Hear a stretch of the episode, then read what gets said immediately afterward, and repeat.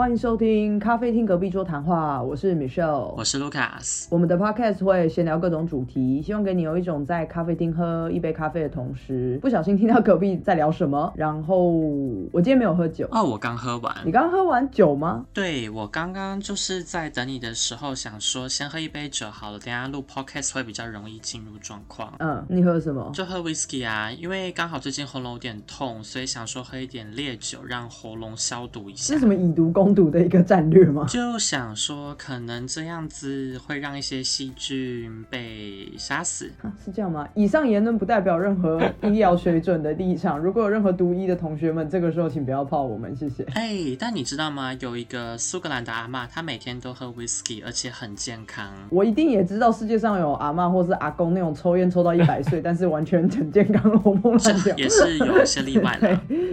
好了，那就进入本周琐事啦。我这边有两个，我直接讲好了，因为第一个我们应该有共同的，就是我们两个人终于见面了。可重点是我们见面也不是见面要录音，我们是见面要讨论就是跟 podcast 有关的东西，可是完全没有要录音。你知道吗？很有趣的是，今天我朋友才问我说：“哎，那 Michelle，你跟他会分隔两地录音吗？”我就说：“对啊，因为我没办法去他家，他也没办法来我家，所以我们还是会以这样的方式来录音。而且其实我们讨论过这个。”点，因为我们都不算是用专业麦克风。所以，如果我们要在同一个空间的话，那个收音应该会很恐怖吧？那个互相影响跟回音什么的，观众在听的时候会疯掉。就是如果我们只用一个设备来做录音的话，那我们两个人声音可能就会变得很远啊，因为我们也不是专业麦克风。可如果我们用两台机器的话，就会变成互相干扰。所以我觉得我们是不是没有办法一起录音？我担心的主要是，如果环境太空旷，声音会回弹的话，那这声音听起来就不会是好听的。所以我当时想说，可能找一个饭店的房间，它的空间一一定会比像教室啊，或是户外。都还更好，可是我也想过，只要我们在同一个空间，就会发生收音问题啊。即使没有啊，因为今天假设如果我在手机的左边，你在手机的右边，那就不太会有声音不平衡的问题哦。可是饭店真的也要好好挑哎，因为有些饭店，比方说隔壁房关门就砰那样子，或是在饭店的走廊讲话，有些时候其实也会蛮吵的。对啊，这其实都蛮看运气的。对啊，所以这是我们第一个琐事啊，就是录了二十几集之后。我们终于见面了，就是坦白讲，观众一定听得出我们是在两个地方录音，可是应该也没有想到说我们连见面了还是不录音，就是不知道在干嘛。对呀，因为虽然我们在 Pocket 中有提到我们是分隔两地录音，但我不确定听众有没有听出来耶。那代表我们的收音还可以。对，所以这就是我们的第一件琐事嘛，对不对？对，我跟你说，我今天要讲的琐事也跟你有关哦。什么？就是我昨天晚上做了一个噩梦，真的是噩梦哎！我梦到你，我梦到你跟我讲说你要交一个作业，我不知道是怎样的作业，可是大学作业或是工作上的作业。嗯，然后你就跟我讲说需要在 Pocket 中帮你做自我介绍，而且不能只加 Michelle，要帮你加 Family Name。然后就是讲的不顺，我就很困惑啊，我就想说怎么办？而且我还一度讲德文，讲 Guten Tag，但是 Michelle，然后就没办法切换成中文。嗯，然后你就开始很生气，你就对我大吼大叫，你就说你怎么连这种事情？都做不好，你到底要录几次？然后就哭了，越来越荒谬了。我哭了之后，你就更生气，你就说哭屁呀！然后我就越来越哭，越哭越大力。哎，是可以这样讲吗？越哭越大声，我就越哭越大声，然后就吼回去跟你讲说，因为我很委屈啊，我尽力了。然后呢，你就醒了，然后就醒了。我真是吼出来这一句啊，就这样吗？对，我就醒来，然后很大声的吼说，因为我很委屈，超大声的，好荒谬哦！虽然梦本来就是荒谬的，可是你梦里的我非常不我哎，梦里的你很凶哎，可是好，我可能可以展现出很凶的那一面，但是我绝对不会讲出那种台词，说什么你怎么这样都做不。好，我觉得不会讲出这种话。谢谢你这个手势。好，我这边还有一个，就是这一个礼拜我去看了一些医生，然后其实就是回诊，我没有太多的急诊啊，或是急性的什么。但我发现好多医生其实都很有个性，而且我觉得蛮可爱的。以前可能都没有注意到，现在就突然觉得医生都还蛮有个性。我一个一个讲，我遇到的第一个医生，他算是一个比较老先生，他的病人非常多，所以他都会从早上早诊会一路。看到五诊，然后才会看完，他都会看完，可是就会拖非常久，所以病人其实也要等蛮久的。那大家进去都很累，我就是下午才看到的病人之一。结果我进去诊间的时候，我想说，如果我是他，我应该只想要赶快把所有的病人赶快看完就好，因为我超累了。我明明是应该中午十二点就要收工，我怎么搞到下午一两点，然后都还没结束这样子？结果我看完之后呢，我就有开始问他一些问题，就是说，哎，我现在有这个状况，那嗯，你觉得我可以怎么样怎么样去保养吗？类似这种。就他那个时候他就跟我说，来，你你坐到另外一张椅子上。我一开始还没听懂，我想说他什么意思？我为什么要换椅子坐？结果他又再讲一次，我坐过去之后，他就把桌上的纸稍微收一下，以后我就发现他的桌上面是有一张类似像是以前在生物课本会看到的那种构造图，人体构造图。对对对，他就很认真的跟我解释说，来，你刚刚问的那个问题呢，如果你是去做治疗的话，我们通常会在这个地方做治疗。可是呢，如果你想要做另外一个治疗的话，会在这个地方。所以如果你要去做这两个治疗的话，你要去找医生再去评估说你比较适合哪一个。然后我就想说，哇，他好有耐心哦，他很认真的在跟我解释，因为我的问题一定听起来就是我不是读医学院的，所以我就有点乱问的那种感觉。可是他很认真，然后我就还有问出一些很荒谬的答案，就是说现在有任何的技术可以做到这样子吗？就是我凭空乱问了一个。他也很有耐心的回我说，现在没有技术可以做到你说的那样哦。然后我就想说，天呐，好感人哦！就是他已经从早上看到下午，他已经是最累的那一个，但是他还很有耐心的跟我解释，然后回答完我的问题以后才说好，那你到外面等这样子。我其实是蛮开心的。对，这是第一个琐事。我真的觉得台湾的医生真的很棒，就是非常的有耐心，因为他不像是国外的。对，普遍来说的确是这样。因为不管是我看皮肤科还是眼科，任何医生。都还蛮认真的，很耐心的解释。虽然说这个东西他可能每天要跟病人解释上百次，对，可他都觉得每个病人就是第一次听，那就算要听很多次，重复的讲也都没关系，他们都蛮耐心。而且他不会只跟我说不行，可以，不行，不行，他会解释为什么不行。对，他会跟你解释清楚，这样我是觉得蛮开心。这是我遇到的第一个医生。我之前去看骨科的时候也是，医生知道我会重训，他就会问说，那我一周去健身房运动几次都怎么练，然后跟我讲说，那如果你哪边开始痛的话，就要去注意了，因为这样的话是异常的，就要回诊。嗯，哦，这是很好哎。我遇到的第二个医生，这个医生我觉得非常好笑，就是他是那种很爱讲干话的那种医生，就可以感觉到他私底下一定是那种人，可是他不会让你觉得他讲干话是在敷衍你什么的。就我进去看诊，然后他就看了一下说，哦，你上次来看是什么什么时候？我说对，然后他就说，哦，然后你后来就出国了，对不对？我说对对对，我后来就出国了，所以我中间有一阵子没有回来看诊。然后他就突然说：“你是不是去那个什么什么国家？”就是他是讲对的。然后我就愣了一下，我想说他也太强了吧！就是你就算乱猜，你要猜中也不是那么容易嘛，毕竟出国那么多地方。我就说：“哎，对耶，你还记得哦？”然后他就突然看着我说：“我厉害吧？”然后就继续回答。这个还蛮幽默然后我直接笑出来，我想说。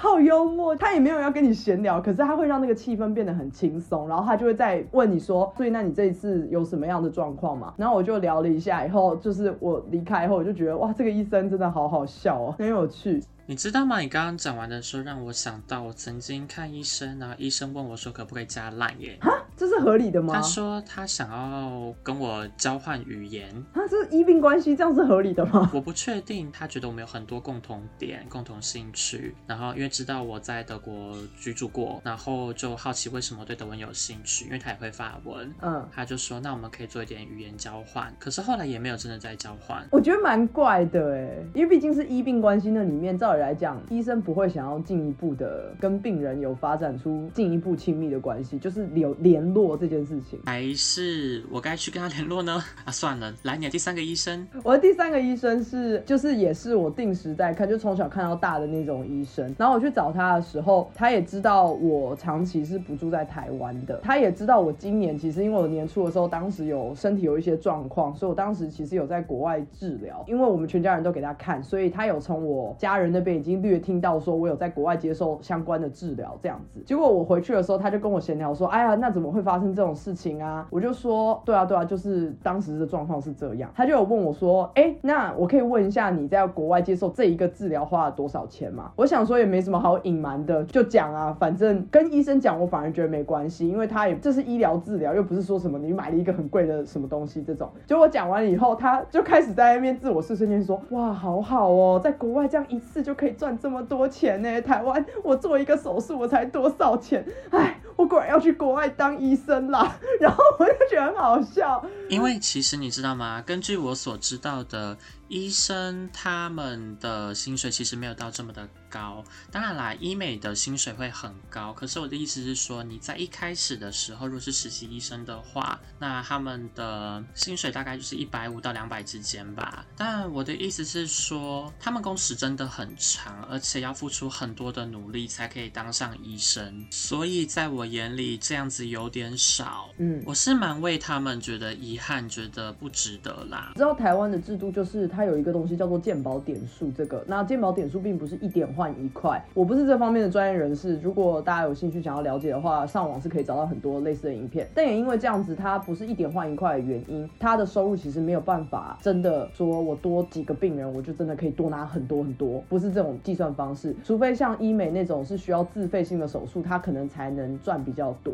所以真的很看科别，或者说医生要自己出来开业才会比较赚。我们之后可能可以开一集聊，就是看诊的状况啊。因为我当时我刚讲第一个医生，就是他从早诊看到午诊的时候，因为我自己也等得很烦躁，所以我回家的时候，我其实是有跟我家人说，我的天呐，我看到医生那样子看诊，我突然觉得我还有一点庆幸，这有点酸葡萄心理，我还有点庆幸我当年念书很差，我考不上那些医生的系，因为我会觉得说我这么会念书，我是我那一年全台湾前一趴，甚至前零点五趴，我才没有办法考上。医学院，结果我的一生的生活竟然是这样。我每天看诊，每天做研究，就天荒地老，我也没有生活品质。我可能身体还比我的病人还要差。那我成为那么优秀的人要干嘛？我就这样回来跟我家人讲。可是这很政治不正确啊！我没有要反驳什么。我觉得有非常多能做医生、护士、护理师的人都一定很有大爱，他们真的为社会贡献很多。我的意思是说，如果我当时了解医生的生活是这样，我可能也觉得我完全做不到他们这么大爱的这些事情。我也做不到哎，因为我看我。周遭朋友、医生朋友们，他们真的很忙很累，而且还要轮班值大夜班，我觉得好辛苦哦。对啊，好，我这边的琐事就这样。好，我来讲我的第二件琐事，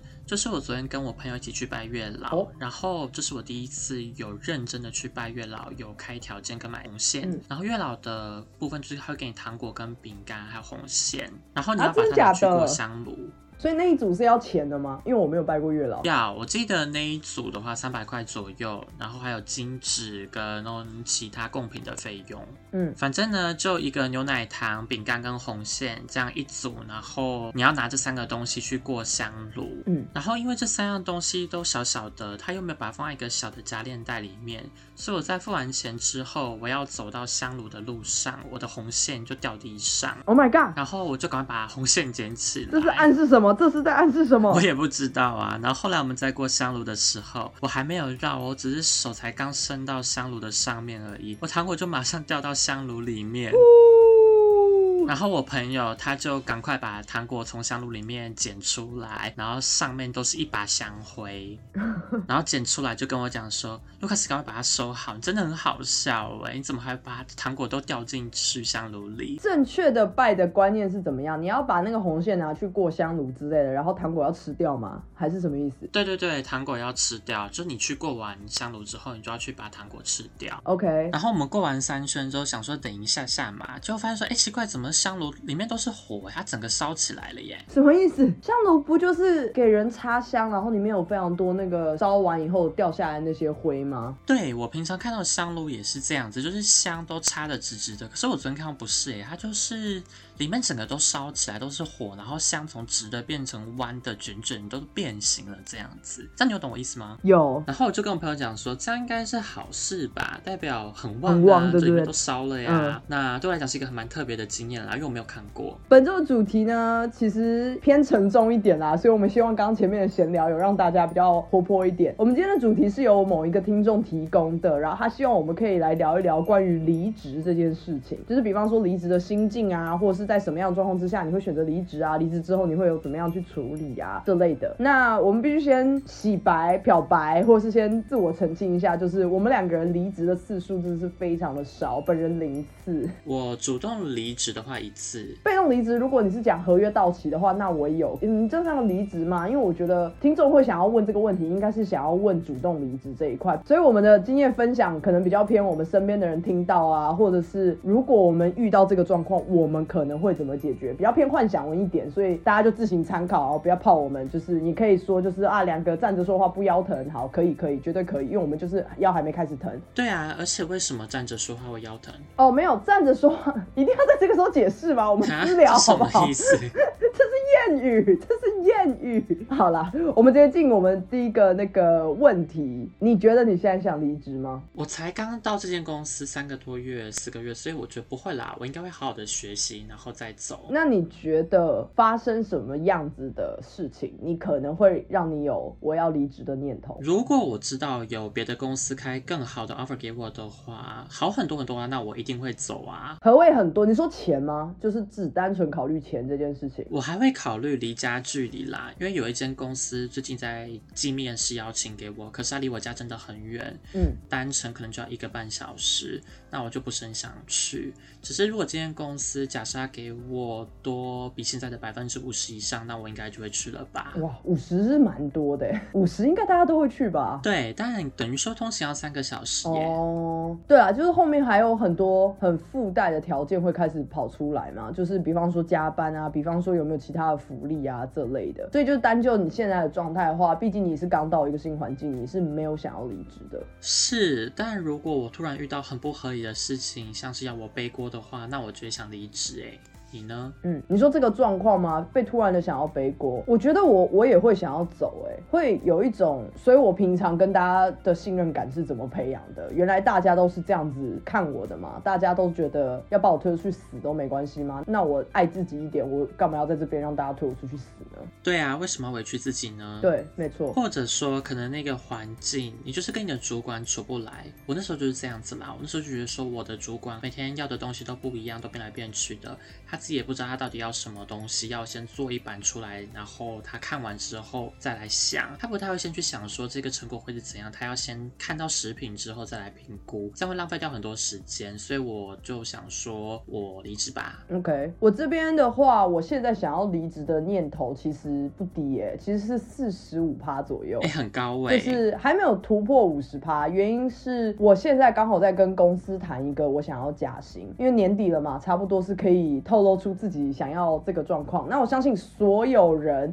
一定都想要加薪，但我已经很具体的提出为什么我可以加薪的理由了，所以我现在其实是在等公司做最后的决定，那也不可能那么快做决定啦，所以至少要等到明年可能一二月才有办法得到更进一步的确认。那你有跟公司说你想要增加多少吗？哦，我是直接说我想要升一等，我并没有说我要加什么五千块、一万块这种，我直接说我要往上升一等这样子。所以我如果明年一二月我没有拿到我想要的的话，那个四十五趴可能就会冲破天际，至少来到六十趴。只要超过五十趴，我就会开始骑驴找马了。所以是我现在状况是这样。我为什么会说已经有四十五趴的原因，一定是我薪水不满意嘛？这绝对是第一个。为什么会有这样子的理由？那第二个原因是我身边的人一个一个的开始在离职了。这件事情其实我觉得是一个蛮大的警讯，就是不是说公司真的变得很糟糕或者怎么样，其实很多的。公司包括我的公司，以一个外人的角度来看，一定也是非常棒的一间公司，这是毋庸置疑的。股价也不是狂跌，每一季的呃收益，最后的财报也都是还不错的。那为什么身边的人一个接一个走呢？就是很多内部的状况已经开始改变，比方说很多主管阶层已经换了新的人，然后他有新的一个政策，新的一个方针，可能跟你原本期望的状况已经不一样了，就会有人开始走。再第二个就是薪水不到位嘛，你已经做了两年了，你希望公司可以更好的薪水，你提出了相对应。的一些努力跟表现，就公司还是迟迟的不下来，那你可能会走。而且最大的考量应该是，你如果跳到别的公司，你的薪水涨幅会比较快。你可以带着你在这间公司所做的专案经验去面试。对我这边可以再提供一个我觉得比较特别的想法，是因为我工作上面会接触到很多不是讲中文的人，然后就是比较西方人，他们的对于离职的看法其实是跟台湾人是差很多的。在他们的眼里，为什么要？离职第一个点就是，除了我刚刚讲过的那两个点以外，他们其实大家心里都有数，就是你在同一个职位上面三年到五年这个区间，其实你应该差不多要换工作了，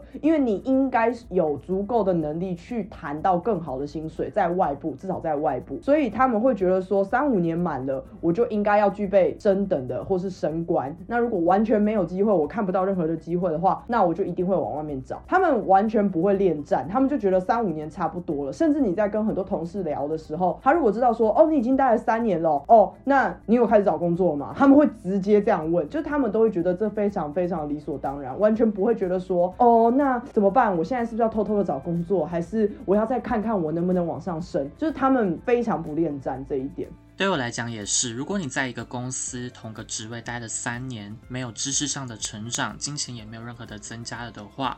我个人也是会选择离开，嗯，可当然了，我觉得这可能也跟年纪有关系，因为如果你已经是有家庭、有小孩的人，你可能没有办法这么轻易的说，哦，我离职，我我爽，我走，我开除老板，就是你要考虑的事情是比较多的。当然，四五十岁都还没办法做这件事情，这样不稳定性太高了。对，可是我还蛮惊讶，就是光他们敢很直接的问你说，啊，你已经待这样子哦，那。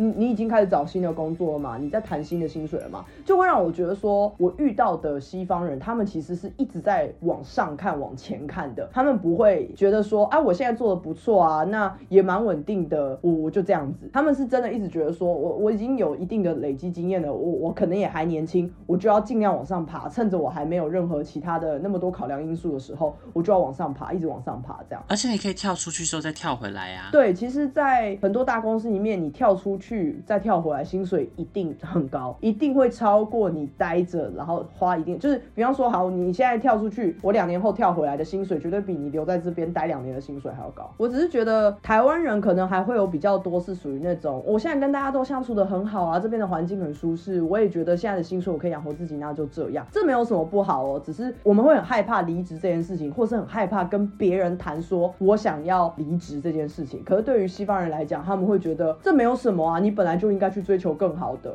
你讲到最大重点，在台湾是，如果你跟同事讲说你要离职，那他们会讲说啊，怎么了？为什么会这样子？你还好吗？对你是不是做了什么事情？你老板是骂你了吗？你是不是犯了什么错？就好像离职是一件错一样，然后你就会觉得说是不是自己抗压性不足？但事实上，离职就是一件很正常的事情，离职就是结束掉这个章节，你要去开启一个新的章节。没错，我认同。所以他们真的不会想这么多。其实有些时候你想太多，也你就只是原地踏步啦。我讲实话，但我我现在可以讲的这样很清高了，就是你知道无事一身轻。可是我也知道说，如果我要做出那个最后的决定，假设我明年真的没有得到我想要的结果。我要开始找工作，要开始面试，最后要到那一关，我要跟我的主管说，我我要离职。我觉得我还是嘴软啊，我自己还蛮怕，因为有一种好像让对方失望的那种感觉。我觉得也不见得有让对方失望耶。你那个时候提离职的时候有吗？你说有没有让对方失望吗？就是你会有种心虚感。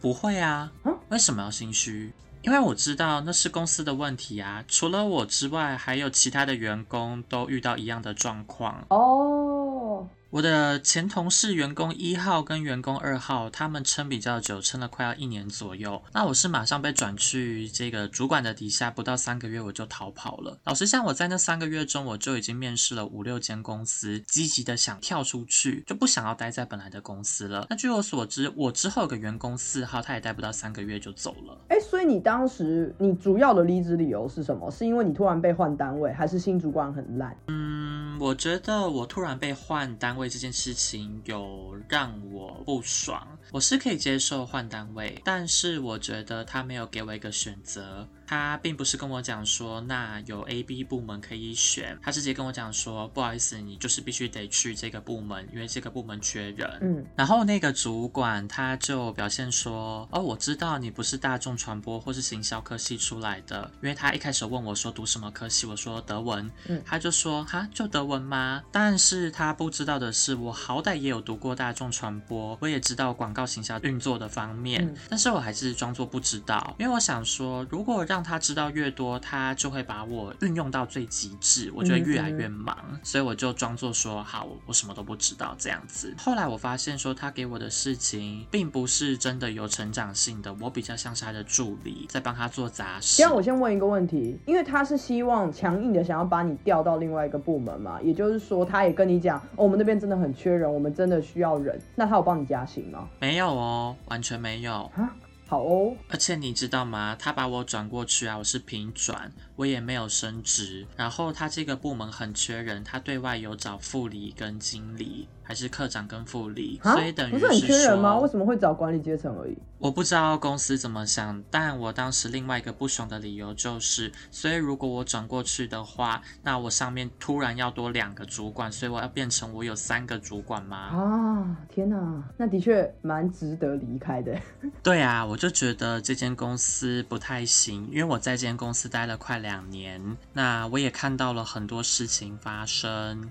这间公司一开始又给我开空头支票，说给我 promotion，但后来没有给，所以让我非常的失望，更让我觉得该走了。可是这很常见呢，就我知道这件事情非常的不好，但是真的有好多主管很爱把这些话挂在嘴边，说，哎呀，好好干，明年我就给你钱啊，好好干，明年就给你加薪。我跟你讲，好好干，明年那个组给你带，就是很爱讲这种话啊。对，但是这毕竟是我在台湾比较正式的第一份工作，撇开我前一份旅游业的话，所以当时的我。满心期待，想说我的努力也有被看见。总经理又特别跟我讲说：“好好做吧。”那后来什么都没有，所以我就觉得很失望，心灰意冷。对啊，我整个超冷的，因为二零二二年年初的时候，我的前主管就跟我讲说：“Lucas，你表现非常好，所以我们给你优等。”但是当 promotion 结果公布出来的时候，发现我没有在上面，你就开始找工作。那时候还没有，但我就是单纯。心灰意冷，因为整个 project team 的人都被升职，全部都变成经理。嗯，但我什么都没有，我连个科长都不是耶。而我事情也没有少做啊，嗯，可以理解。那我想要问哦，就是你，我们刚刚已经讲到说，你已经有这个动机，你也有这个想法了。你是先找到新的工作才去提离职吗？还是你是找到新工作，并且已经签了合约，也就是说已经知道说，哦，我几月几号要开始新上班，你才去提？还是你是气到愤而离职？反正我先走再说。其实我会建议大家。你拿到纸本 offer，让这个公司跑他们内部流程之后，你再走。因为口头 offer 的话，这个公司可以撤回，所以纸本 offer 比较安全。可是我那时候啊，我等不及了。我在我下一这间公司的主管发信通知我，跟我讲说处长很希望我过去的时候，然后还有人资也通知我。电话通知我说录取时，我就马上跟我原本的公司讲说我要离职了。那你提完以后，对方的反应是什么？就说知道了，然后让我走啊，他们也没有要留我啊。哦，真的假的？对啊，连谈话都没有要谈呢。我会有点失望哎。如果我已经提了离职，然后对方就很干脆的说好啊，你想走就走，我会觉得好难过，就是二次伤害的感觉。对啊，但那间公司处事就这样，再加上其实如果员工想走的话，公司也留不住吧。只是在最后要走的那一天，我的前主管有跟我一起吃饭，嗯，然后我就在那个机会跟他讲说，哦，其实我以前有读大众传播，所以我对新闻这一方面还算了解。那瞬间我觉得好开心，因为其实我让他知道说我并不是什么都不会，就算是打脸他吧。你很会记仇哎，当然的啊，必须的啊。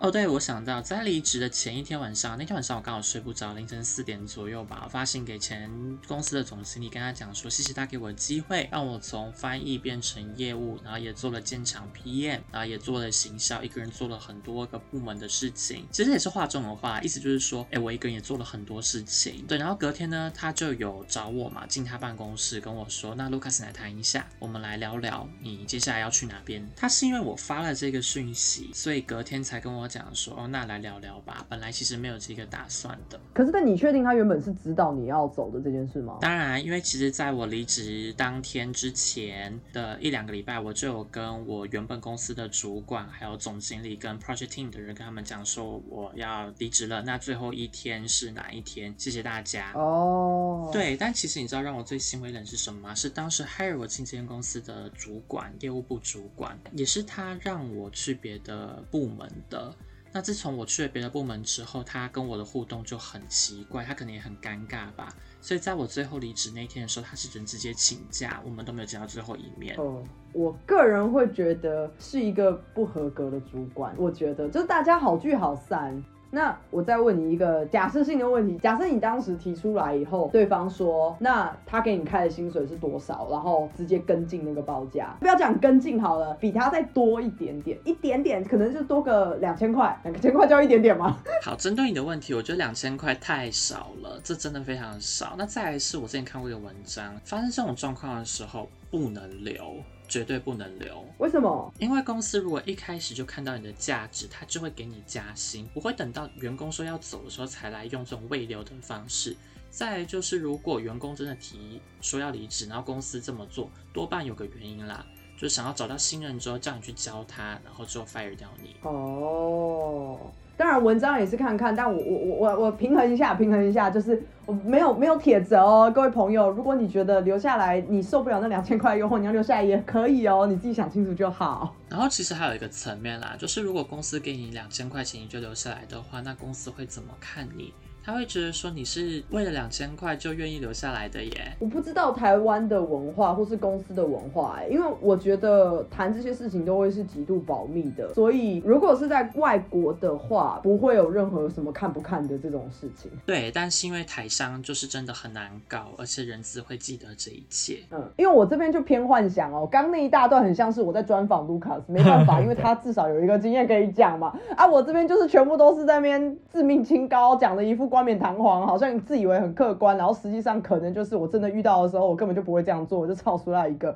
所以我现在要开始讲我的幻想文了，就各位听众那个加油！我自己会离职的念头，通常是除了你刚刚提到的，就比方说有人把过错推到我身上，硬要我去背锅以外，我现在的这个状况就是，我觉得公司的理念跟我的想法已经不一样了。我这不是什么高大上的理由哦，我举一个例子，叫做我可能以前可以很自由的决定，我比方说。说我想工作的模式，比方说，哦，我就是想要早下班，然后，所以我早上班，或者是我晚下班晚上班，就是类似像是这种我工作上面的习惯，然后跟我共事的人也都觉得很 OK。可突然之间，公司突然很严厉的规定大家说，每天早上八点钟所有人给我打卡。我只是举例，就假设这种状况是我刚刚所说的，就是公司的方向，你已经明显的知道说，管理阶层他们的政策已经在改变了，他们想要抓得更紧，他们不想要给员工任何的自由，甚至是收回员工的一些。福利这个状况的话，会构成我要离职一个蛮大的原因，就会觉得说，哈天哪，我本来以为我们的公司是一直在持续往前走，持续更进步的。因为坦白讲，大家都知道科技公司的福利好，大家都看得到戏骨那边的公司，他们就是多么的自由，他们自助餐多棒，他们的公司多么的漂亮，大家都看得到。当然你知道你的公司不能跟他比，可是你是希望公司往那个方向前进。但是如果公司接下来开始限制这个、限制那个、收回这个、收回那个的时候，你就会觉得说，天哪，所以我的公司是在退步，是不是？而且我觉得说是代表公司有危机才会这样。对，就是可能公司已经开始不赚钱了，或是公司已经在思考说要怎么样节省成本了，就会很危险。所以这是第一个我要考量的点。那第二个我要考量的点就是，如果我的主管是个智障的时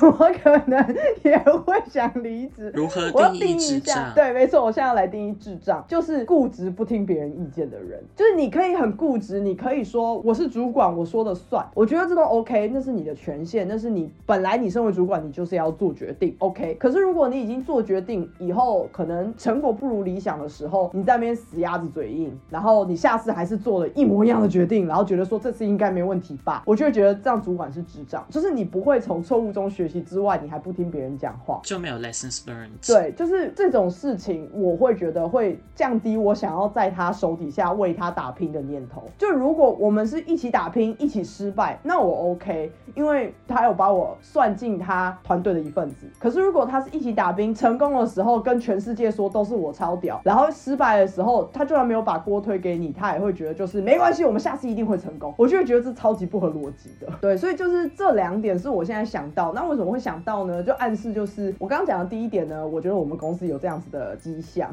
然后我现在讲的第二点呢，是因为我刚换新主管，我也很害怕他是个智障。好主管真的很需要。运气耶，对啊，那你还有听过身边有没有什么比较奇怪的离职理由，或者是比较我们刚刚没提到的？有比较特别的啦，我觉得也不见得是奇怪，就只是每一个人在意的点不一样啦，所以我会觉得这比较特别。嗯，他跟我说他工作环境非常的脏，所以他想要离职。还有包括他们员工要轮流去扫厕所，没有打扫阿姨。我我想问一下，工作环境很脏是什么样？就是他是原本就会在比较工作环境比较容易脏的地方，还是办公室？是在办公室里面耶。他说很多蚊虫、小果蝇在他桌子边一直飞来飞去。为什么会这样啊？我不知道耶。但我现在的工作环境也没有到很好，只是至少没有蚊虫在那边飞，然后我也不用去帮忙打扫别人的厕所。不是我，我试想一下，如果我今天是他同事，然后他跟我说我受不了了，我要离职。我说哦，真的？我为什么？他说公司实在太脏了。我应该会笑出来，但他好像真的跟他老板这样讲哎，那老板是不是很傻眼？这就跟你离职，假设假设假设你现在要离职，然后你说我要离职了，公司实在太抠门了，连 office 都要我自己买。对，然后还有公司椅子太烂了，所以我好想要离职。就如果你已经身体不好了，你说要离职，我可能还觉得还是有点牵强，但是我觉得很好笑。那我也有听过离职理由是说，因为跟其他同事没办法互动，聊不来。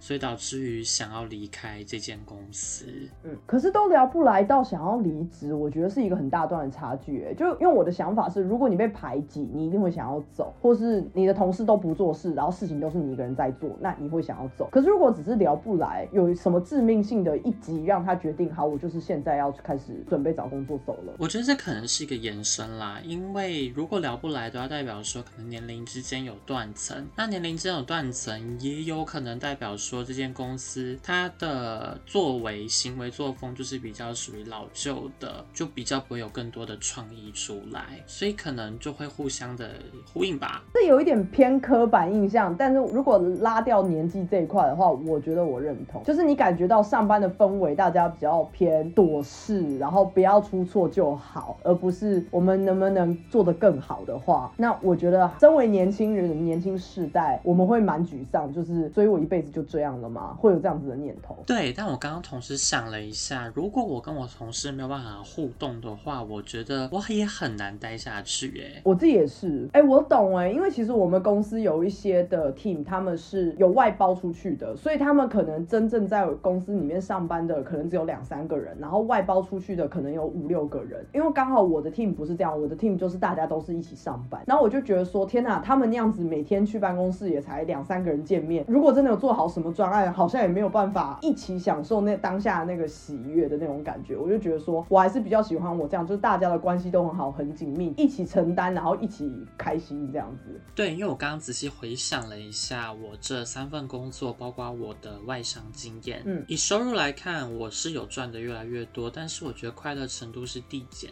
的。嗯，那时候我们每个礼拜都有活动，都有下午茶，然后大家见到面的时候，不只是在茶水间而已。连在位置上都会聊天，晚上常常会约出去。我觉得这 connection 是真的比较紧密的，在那种环境下，我就觉得。OK，我很愿意在这边工作。我懂，而且这个我可以举一个例子，就是我知道我身边有一个同事，他其实一直都有在找工作，因为他一直不满意公司的待遇。他其实也非常坦诚这件事情。我觉得这也是西方人跟台湾人不一样的地方。我那个同事他是有好几次都在我们私底下聚餐的时候都跟大家说，我真的非常享受跟大家工作。我也觉得我们是一个很胖的 team。可是不瞒大家说，我其实一直有在找工作，因为我觉得公司一直没有给我想要的待遇。但是我还是要说，这真的都跟你们没有关系。我觉得我可以在这边好好跟你们工作，我很开心。当然，我也没有办法确定我下一份工作有更好的待遇之后，我能不能再找到这么棒的 team mate。但没办法，现实的考量，我只是跟大家说，如果我有一天要提离职的话，我希望大家不要有觉得好像被背叛的感觉。就是我其实是觉得很成熟的一个讲话的内容，然后大家听了以后，大家也觉得很舒服，可以接受，然后随时做好准备，就是 OK，我们就一个一一步一步把专案都做好，也给我们一种警觉性，就是大。大家都应该要再往上爬，而不是因为现在大家好像都过得很棒就安逸，或是就觉得说这样就好啦。你刚刚既然提到快乐，我觉得还有一个点我们可以拉出来聊一聊，因为其实，在西方工作非常强调，应该也是被写文章写到烂的一个东西，叫做 work life balance。上班跟你的下班，你的生活有没有办法符合你的期望？台湾一定有人在聊这些啦，我相信很多杂志应该都有类似的文章。可是国外真的在这一点做的比较好，那台湾比较不好。那我们现在聊这个，你觉得对你来说这件事情很重要吗？就如果你都有加班，而且你报加班费都报得到的情况之下，以这个为前提的话，你觉得这会是左右你要不要离职的原因吗？因为你其实狂工作，你可以赚比较多，是掌握在你自己手上的。其实我觉得我没有很需要 work life balance，因为我是一个很大的工作狂。嗯，对。可是你不能跟我讲说一到五加上六日都每天都要工作十几个小时这样子。我曾经面试过一个工作，那个公司就跟我讲说，我们六日也都要上班，没有在休息，然后也不会有加班费的。啊，太过分了吧？对啊，那些公司在我看来就非常夸张。啊，我可以接受一到五是需要加班，每天晚上加班这件事情，然后有加班费，只是就不要叫我六日也都要工作十几个小时。嗯嗯嗯。那因为平时晚上都要教课，所以即使我我不用加班，我也会把这个时间好好的去做正事、去工作，所以这件事情对我来讲不会是一个问题。那你呢？你愿意吗？不是，等一下。可是你刚刚讲的那个点其实是有一个漏洞的，是因为你下班之后，你去做的是第二份工作，然后这份工作是你想要。如果今天假设你是要狂加班，然后你也都拿到加班费，可是变成你没有办法去做你的第二份工作的时候，你还愿意吗？这件事情不会很困难，因为家教是很弹性的，所以我可以六日工作。OK，所以你是不介意说你没有自己的休闲时间的？我不介意啊，我不需要休闲时间，顶多一个月一次就可以了。那请问我们录 Podcast 是休闲还是？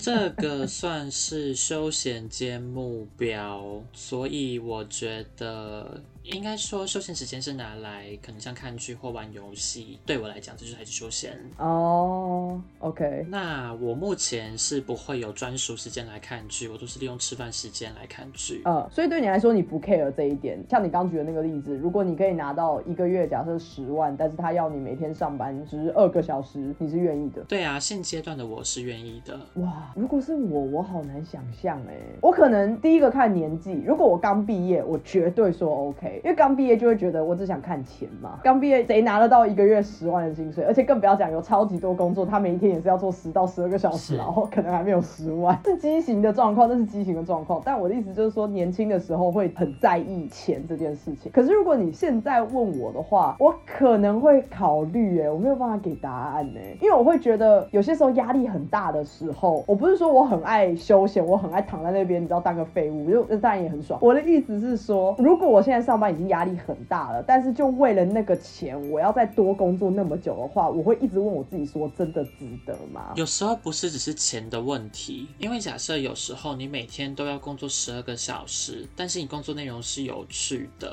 那就会是新鲜感跟成就感。我觉得这还是有一个限度，哎，就是可能一两年可能可以，可是如果要超过一两年，我觉得我自己的身体会受不了。因为我身边有一些在台湾工作的一些朋友，我就不讲是在什么样的产业了，反正。就是那种偏科技业，然后要轮班的那一种，好，应该已经很明显了吧？就他们真的去做健康检查的时候，跟我们同年，然后已经开始出现红字了。然后我就觉得说，这真的值得吗？你当然你赚了很多，你考不也很开心，你也获得很大的成就感，因为你是在一间很棒的公司里面上班。可你的健康出现红字，哎，你真的会因为这个红字这个理由而离职吗？健康理由你会吗？我会啊，当然啊，因为如果你健康都出问题的话，就必须得离职了呀。OK，所以就是二话不说，你只要看到红红字在你的健康报告上，直接走。也不会啊，应该是说你距离临界值超出多少？如果超出一点点的话，没有必要离职吧？是超出很多才要啊。现在开始讨价还价是不是？因为有时候超出不代表什么呀。但如果你真是超出非常的多，然后医生跟你说有生命危险，那一定得离职啊。我觉得是要去评估它的数字代表的意义是什么。嗯哼。另外就是也有可能今天有人加班很多，然后健康报告都已经出现红字，但他薪水就没有很好啊，也是有可能的呀。的确，的确，因为其实有些时候可能是你的生活习惯，或者是你吃东西的方式，或是你有没有运动，就是这些都会影响。到而不是只是一个工作，那当然了，如果你要长时间去工作的话，你相对的要做这些事情的时间就会变少嘛。所以就是每个人的选择喽。因为如果是在要不要离职这件事情，也一定也考量到你家里到底需不需要你这份薪水。是啊，如果你家里在靠你一个人养的话，那你当然不可能轻易的说，哼，不行，我一天就是只要工作八小时，你只要超过一分钟，老娘都不干，老子都不干。那你当然有这个本钱。可是如果你家很需要你，我相信有非常多人是很需要那份工作，所以。就算知道自己被不平等对待，或者就算知道自己其实很有价值，但是不敢轻易的离职，我也我也懂。嗯，没错，就像你刚刚说的，因为如果你今天真的很需要钱的话，你不可能因为环境脏乱然后就说要离职啊。呃，对，搞不好他还可以把他的公司经理的倍儿亮的，就是怎样去当打扫阿姨，你知道吗？就是打扫完以后跟老板说，你要不要每个月多付我三千，我保证每天倍儿亮。公司也不会这样付啦，这一定会有人资的问题。搞不好老板真的会，你知道年末包一个大红包，说你做的很棒，幻想文，幻想文，就大家乐观一点，乐观一点。好啦，我们今天聊了很多跟离职有关的一些心境，或是一些情境啊，或因素，看你们会不会有跟我们一样的想法，或者是我们有一些没有想到的点，那你也欢迎留言或者是传讯息过来跟我们讲说，呃，我们太天真了，或者是你们还年轻啊之类的，我也不知道你们会讲什么。我们就真的还年轻啊。对对，我们就年轻人怎么样？笑脸郎，硬要最后再得罪一波。啊，这集就这样啦，那我们就下周见喽，拜拜，拜拜。